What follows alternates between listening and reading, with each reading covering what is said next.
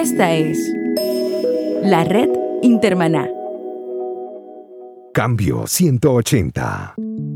Después de todo, la, la lengua del Nuevo Testamento, el griego, no es la lengua hablada por Jesús y por la mayoría de los apóstoles. Hablaban un dialecto aramaico. Es decir, que la versión llamada original del Nuevo Testamento es también una traducción de la lengua en que Jesús ha hablado, pensado, orado. Traducir la Biblia es una tarea difícil, porque no solamente significa transformar un mensaje de una lengua a otra, sino culturizarlo para que se entienda. Son traidores los traductores de la Biblia. En cambio 180 hoy dialogamos con un experto en traducción de la Biblia y también compartimos sobre lo que está ocurriendo en Europa con la conmemoración de los 500 años de la Reforma. Hola, ¿qué tal? Aquí Melvin Rivera Velázquez con otra edición de Cambio 180. Esto es un podcast, audio bajo demanda, que usted escucha cuando quiere, donde quiere y como quiere. Cambio 180 es auspiciado por cristianos.com, un blog con recursos para ayudarle a vivir mejor. Cambio 180. En el programa anterior de Cambio 180 hablamos del lanzamiento de la revisión de la Biblia de Lutero en Alemania. En este programa compartiremos un poco de información sobre cómo estarán recordando los 500 años de la Reforma otros países europeos. En Europa, una exhibición rodante recorre todo el viejo continente con el mensaje No queremos quedarnos disfrutando la nostalgia sino mirar hacia adelante y defender nuestra libertad contra el extremismo y la violencia. La exposición itinerante contiene documentos digitales de la historia de la Reforma presentados en pantallas.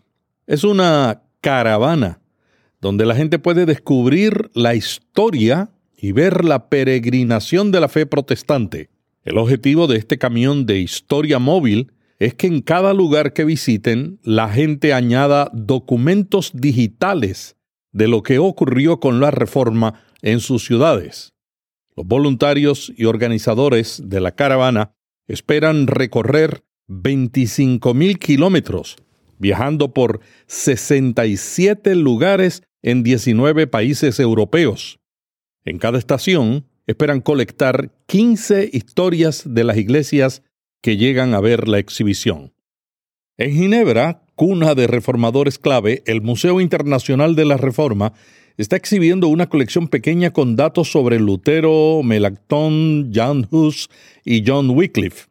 Los reformadores de Ginebra, incluyendo a Huldrych Zwingli y Juan Calvino, son tan importantes en ese país como los reformadores alemanes Martín Lutero y Philipp Melanchthon.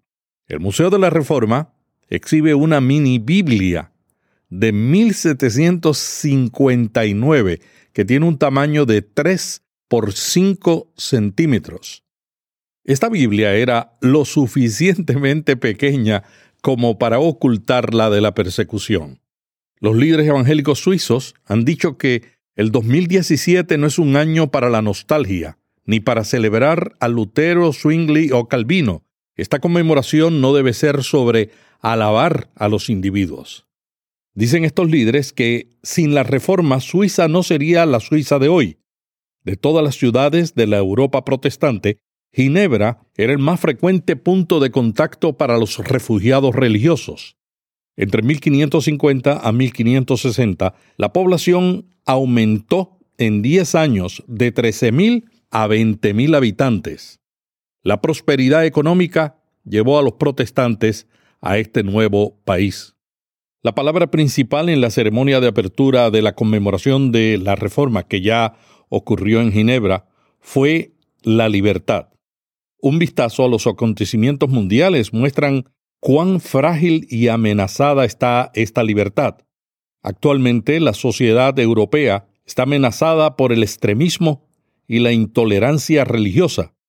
En Europa, millones de personas han sido víctimas de las guerras religiosas. Los suizos no quieren celebrar hoy día la reforma sin recordar este hecho. En Ginebra próximamente habrá un encuentro de musulmanes y cristianos evangélicos para dialogar sobre una noche de paz para las religiones. En cambio 180 continuaremos compartiendo aspectos de la conmemoración de la Reforma en todo el mundo y les invitamos para recordar las grandes contribuciones de la Reforma, como la traducción de la Biblia, y no las cosas que nos dividen. Este programa de Cambio 180 está dedicado a conversar sobre la traducción de la Biblia para que entendamos mejor y oremos por los miles de traductores que en todo el mundo están a cargo de la tarea de poner la palabra de Dios en el contexto cultural y lingüístico que la gente entiende. Quédese con nosotros y disfrute Cambio 180. Cambio 180.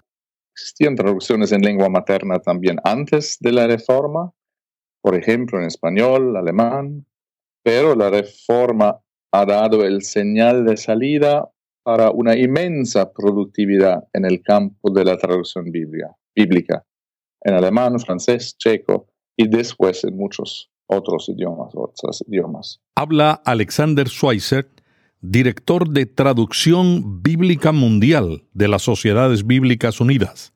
Alexander habla alemán, italiano y castellano. En una óptica eclesial, la contribución más importante fue que nunca antes la iglesia fue una iglesia de la Biblia.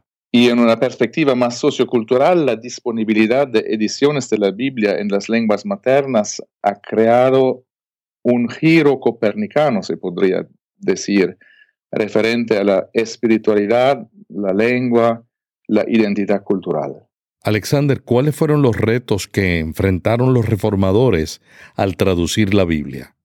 En las primeras traducciones de Lutero llevan fecha del 1522 el Nuevo Testamento, 1534 eh, el Antiguo Testamento. El Nuevo Testamento Lutero lo ha traducido solo en la base del Nuevo Testamento griego de Erasmus de Rotterdam, el Antiguo Testamento con la ayuda de colegas usando los textos hebraico, griego y latino. La novedad y el reto de la traducción de Lutero fue, de un lado, de realizar una traducción en lenguaje coloquial y al mismo tiempo fiel al texto original. Un verdadero reto que Lutero pero ha dominado, ha superado en una manera estupenda. De hecho, sus traducciones han abierto el camino para la lengua alto alemana moderna. Alexander, si alguien sabe cuál es el estado de la traducción de la Biblia en el mundo eres tú, porque tu departamento coordina todos los proyectos de traducción que se están haciendo en todas partes del planeta. ¿Cuál es el estado de la traducción de la Biblia hoy?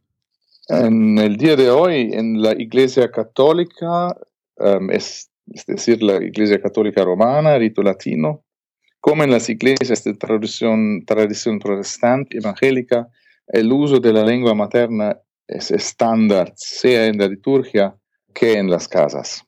En las iglesias de la tradición ortodoxa, sea ortodoxa bizantina que ortodoxa oriental, la liturgia sigue siendo celebrada en las lenguas eclesiásticas o bien litúrgicas, pero existen traducciones en las lenguas maternas para el uso privado de estudio, etc. Quizás para dar unos números, hoy en el 2016 existen aproximadamente 560 traducciones de la Biblia completa y aproximadamente 1.300 traducciones del Nuevo Testamento, bien de porciones, con un total de más o menos 7.000 lenguas que existen en el mundo. Faltan traducciones en casi 4.000 lenguas. Entonces, quedamos con 500 millones de personas sin alguna escritura y dos mil millones de personas sin Biblia completa. Alexander, ¿cómo se traduce la Biblia hoy? Para hacer una traducción de la Biblia hoy necesitamos planificación muy eh, cuidadosa. Hay muchas decisiones a tomar. Por ejemplo, qué son los destinatarios, qué estilo más literal. La mayoría de las traducciones hoy se hacen en el estilo de equivalencia dinámica, qué formato, qué tradición eclesiástica. Es también muy importante la cuestión del involucramiento de la comunidad local, etc. Una traducción de la Biblia hoy en día normalmente se hace en equipos de traductores y cada equipo contiene expertas en la lengua materna, en las lenguas originales, exégetas, lingüistas, etc. Y para componer estos equipos necesitamos mucha cooperación local de parte de las iglesias, las comunidades, recursos de la sociedad bíblica local y buena planificación. Normalmente un Nuevo Testamento dura cuatro años y un Antiguo Testamento aproximadamente siete años. ¿Cuáles son los retos que enfrenta un traductor de la Biblia? Eh, bien, son los desafíos de siempre, capacidad lingüística, eh, lengua original y target, aspectos exegéticos. Nosotros, es decir, las sociedades bíblicas unidas, frecuentemente tenemos dificultades de encontrar hablantes en la lengua en las lenguas maternas con una formación bastante larga. Hablamos de lenguas indígenas de no muchos, muchos hablantes. Eh, por eso organizamos entrenamiento. Por ejemplo, en América Latina existen los talleres de traducción bíblica, que son ejemplos de itinerario formativo muy eficaces. Otro reto consiste en el hecho que la traducción de la Biblia no queda un ejercicio aislado, isolado, intelectual, sino un proceso personal, comunitario, un proceso es decir, de transformación. Alexander, muchos evangélicos ignoran cómo los católicos están leyendo y utilizando la Biblia. ¿Podrías hablarnos un poco del método Lección Divina? Es un método eh, muy antiguo, practicado en los monasterios y al mismo tiempo muy moderno y muy practicado hoy en día. Se trata de una lectura orante una lectura personalizada, es decir, el texto bíblico no se analiza históricamente solamente, no se explica científicamente, pero se usa como base de meditación de oración. Los pasos clásicos son cuatro, la lectura, la oración, ah, la meditación, la contemplación, y a veces se agrega la, acción. El primer paso, la lectura, em, pregunta, qué dice el texto en su contexto histórico, quién son los autores, los destinatarios, preguntas historiocríticas. Observe la distancia entre el texto y su contexto de un lado, el contexto de hoy. Segundo paso, meditación. Pregunta, ¿qué dice el texto a mí? A mi contexto personal. ¿Qué son los, los imágenes, las expresiones, las emociones que me tocan. El tercer paso, la oración, pregunta, ¿qué cosa me hace decir el texto? ¿Qué es mi respuesta al texto? ¿Qué es mi eh, respuesta a Dios? Y el cuarto paso, la contemplación, solto mis pensamientos propios, mis planes, mis oraciones. Se puede decir, creo espacio a la palabra de ser presente en mi vida, de guiarme, de transformarme. Contemplar la palabra significa vivir en la palabra, incluido el aspecto de acción, evidentemente. Entonces, la lección divina es un método sencillo de leer la Biblia, transformando el texto en mi base personal para una relación viva con Dios. La mayoría de las traducciones del mundo se traducen de la Biblia hebraica stugartense. que contiene el Antiguo Testamento en hebreo, y el texto Nestlé Alan, que contiene el Nuevo Testamento en griego. ¿Cómo se mantienen estos textos?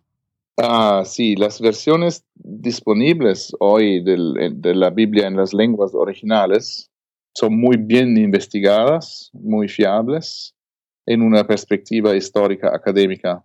Nuevos resultados de la investigación, por ejemplo, en el campo arqueológico, son incorporados regularmente en las nuevas ediciones y las sociedades bíblicas unidas, como sabes, son responsables para las ediciones científicas, sea el del Antiguo Testamento en hebraico que el Nuevo Testamento en griego. Estas ediciones son apreciadas y usadas por la mayoría de traductores de la Biblia en todas las denominaciones cristianas y en todo el mundo. Algunos piensan que un traductor es un traidor. ¿Los traductores de la Biblia son traidores? Traduttore, traditore, como se dice en italiano. Sí, claro. Sí, se si piensa, se, se imagina el proceso de traducción como un proceso donde inevitablemente se pierde algo. Yo, en cambio, prefiero ver el proceso de traducción en, en dos perspectivas. Se pierde algo, sí, y se gana algo. Es importante recordarnos que las lenguas originales también son lenguas, sistemas lingüísticos son, con sus limitaciones, con las imágenes disponibles o no disponibles, etc. Después de todo, la, lengua del Nuevo Testamento, el griego, no es la lengua hablada por Jesús y por la mayoría de los apóstoles. Hablan un dialecto aramaico. Es decir, que la versión llamada original del Nuevo Testamento es también una traducción de la lengua en que Jesús ha hablado, pensado, orado. Ahora, ¿qué significa? Claro que toda traducción tiene que basarse en el texto original. Es uno de nuestros principios cuando hacemos traducción de la Biblia. Pero es importante también una comprensión profunda del espíritu en el que fueron escritos los textos bíblicos, del contexto cultural, etc. Y a veces hay que tomar decisiones teológicas. No sé, ¿puedo dar un ejemplo práctico? La mayoría de las traducciones en español, para dar un ejemplo, traduce el concepto hebraico de tzedek como justicia, mientras que la mayoría de las traducciones en inglés lo traducen como righteousness. Ambos aspectos son contenidos en el concepto hebraico. Justicia, justicia incluye un aspecto fuerte social, righteousness refleja más una teología personal. Es engaño, interpretación, es pérdida, ganancia, beneficio. Entonces, traductor, traditore, sí y no, es un interpretador, es teólogo, es, es exégeta. Es importante todavía explicar, justificar las decisiones tomadas. En mi opinión, cada traducción puede añadir algo a nuestra comprensión y aplicación del mensaje cristiano. Alexander, mucha gente piensa que solo las traducciones literales son fieles. ¿Es esto cierto? Depende cómo se define el concepto de, de fidelidad. Las traducciones más literales tienen una fidelidad más literal a la sintaxis, a la gramática, a la estructura de las eh, frases, etc. Las traducciones eh, de estilo dinámico equivalente ponen la fidelidad en la traducción del sentido. El reto es de comprender la esencia de lo que dicen los textos originales, el sentido, y traducirlo en una lengua target, en una lengua materna. Frecuentemente una lengua no usa las imágenes de otra lengua.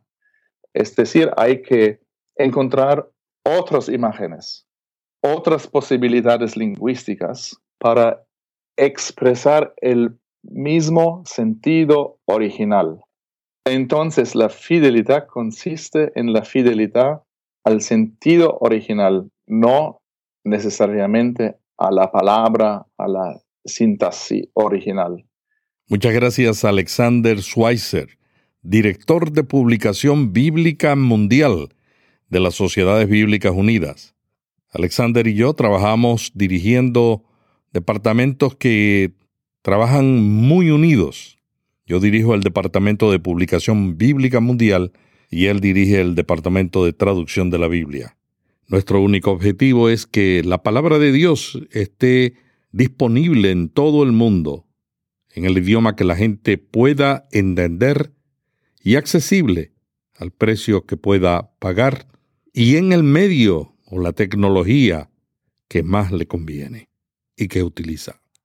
No se pierda la próxima edición de Cambio 180. Mientras tanto, si este programa le ayudó, compártalo con sus amistades a través de las redes sociales.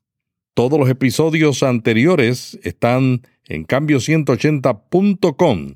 Hasta aquí Cambio 180. Cada semana, Melvin Rivera Velázquez dialoga con destacados invitados sobre temas de interés para pastores y líderes. Cambio 180 le ayuda a mantenerse relevante en un mundo cambiante. Si este podcast le gustó, vaya a iTunes y suscríbase para recibirlo automáticamente lo publiquemos. También déjenos ahí una valorización y comentario. Para más artículos sobre estos temas, visite cambio180.com. Cambio 180. Esta es la red Intermaná.